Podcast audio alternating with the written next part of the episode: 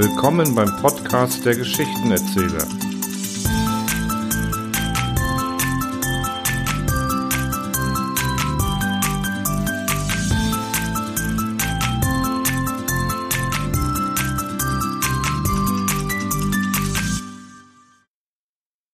Michael Sotschenko, die Kuh im Propeller. Grigoro Kosonossow, der Wächter der Fliegerschule, fuhr auf Urlaub in sein Heimatdorf. Nun, was ist, Genosse Kosonossow? sagten die Kollegen beim Abschied. Da ich schon hinfahrt, könnt ihr vielleicht ein bisschen agitieren dort im Dorf, wie? Sagt dem Bäuerlein so und so, das Flugwesen entwickelt sich bei uns. Vielleicht tragen sie etwas Geld zusammen für ein neues Flugzeug. Das wäre doch gut. Da könnt ihr versichert sein, antwortete Kosonossow. Ich werde schon tüchtig Propaganda machen. Wäre es was anderes, wenn es sich ums Flugwesen ginge. Aber darüber, seid unbesorgt, werde ich schon was Richtiges sagen. Kosonossow kam nach Haus und begab sich gleich am Tag seiner Ankunft zum Dorfsowjet. Also, sagte er, ich will ja ein bisschen agitieren. Kann man nicht eine Versammlung einberufen? Ja, warum nicht, sagte der Vorsitzende. Agitiert nur, agitiert nur. Am anderen Tag rief der Sowjet die Bauern beim Feuerwehrschuppen zusammen. Grigori Kosonossow trat vor sie hin, verbeugte sich und begann. Also, so ist das, das Flugwesen, Genossenbauern. Da ihr ein, nun ja, na ja, Gott, Mann, na ja, ein ungebildetes Volk seid, werde ich euch etwas von der Politik erzählen. Hier, sagen wir mal, ist Deutschland.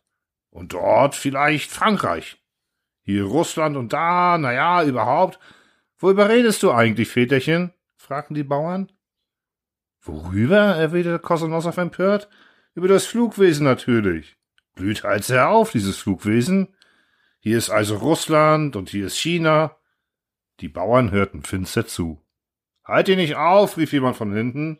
Red weiter. Ich halt mich ja gar nicht auf, sagte Kosonossow eingeschüchtert.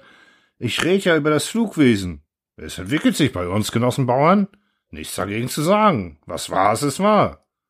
Hm, etwas unverständlich, rief der Vorsitzende. Sie, Genosse, müssen etwas volkstümlicher sprechen, bitte, so dass sie die Masse auch versteht. Kosonossow trat näher an den Haufen der Bauern heran, setzte verlegen das eine Bein etwas vor und begann von neuem. Also, Genossenbauern, man baut Flugzeuge bei uns. Und nachher, zzt, fliegt man. In der Luft sozusagen. Nun, manche natürlich hält sie nicht oben. Und bums, saß er runter, so wie der Fliegergenosse Schremenkin. Rauffliegen tat er ganz gut, und dann bums, krach, ein nasser Fleck blieb übrig. Ja, ist ja kein Vogel schließlich, sagten weise die Bauern. Eben, das sage ich ja auch, sagte Kosonossow, erfreut über die Anteilnahme. Natürlich ist er kein Vogel. Ein Vogel, wenn der runterfällt, nun ja, der schüttelt sich und los weiter. Anders beim Menschen.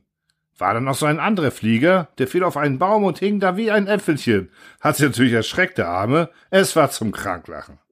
Ja, ja, verschiedenes passiert so. Da ist einmal eine Kuh bei uns in den Propeller gekommen. Ritsch, ratsch, weg war sie. Auch Hunde. Und Pferde? fragten ängstlich die Bauern. Auch Pferde, Väterchen? Auch Pferde, sagte stolz im Brust der Überzeugung der Redner. Das kommt oft vor. Ach, diese Kanaillen, hol sie der Teufel, sagte jemand. Was sie sich jetzt alles ausdenken. Pferde zu Tode quälen. Nun, Väterchen, und das entwickelt sich jetzt, ja? Eben, das sage ich ja. Es entwickelt sich, Genossenbauern. Und darum meine ich, sammelt vielleicht die ganze Bauernschaft etwas Geld. Ja, wofür denn bloß, Väterchen? fragten neugierig die Bauern. Na, für ein Flugzeug natürlich, sagte der Redner. Die Bauern lächelten sehr finster und gingen langsam auseinander. Geld für ein neues Flugzeug brachte Kosonossow, als er von seinem Urlaub zurückkam, nicht mit.